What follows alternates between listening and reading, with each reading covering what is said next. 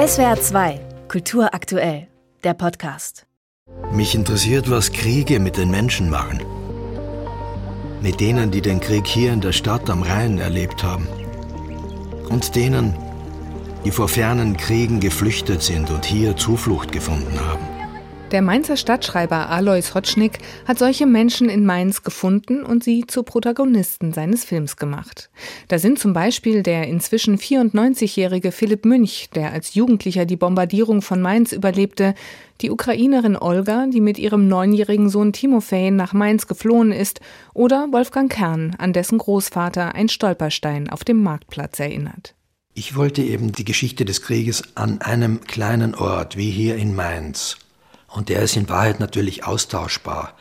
Mainz ist Kaiserslautern und ist Wien, ja, und ist ganz Deutschland und Österreich.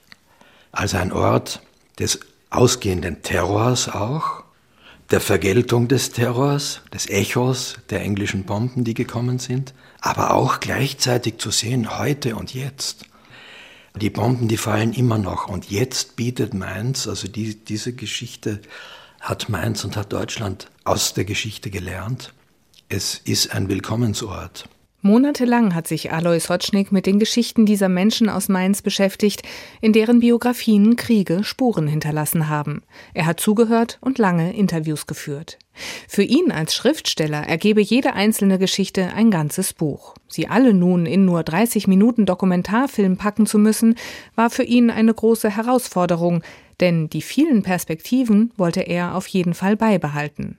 Dazu kam das ungewohnte Erzählen mit Bildern, nicht mit Worten, so zum Beispiel bei der Fluchtgeschichte von Mais Termanini aus Syrien. Einerseits war mir klar, ich will mit der Kamera nicht durch Aleppo. Das heißt, ich möchte nur Bilder verwenden, eigentlich nach Möglichkeit, die hier und jetzt heute mit dieser Frau zu tun haben.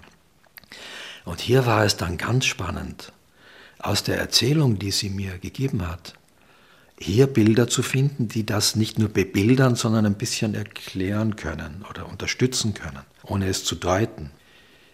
Das war wunderbar, aber die Worte zwischen den Bildern zu finden, das war für mich eine ganz außerordentliche Schwierigkeit und Herausforderung. Und deswegen aber auch eine große Lust.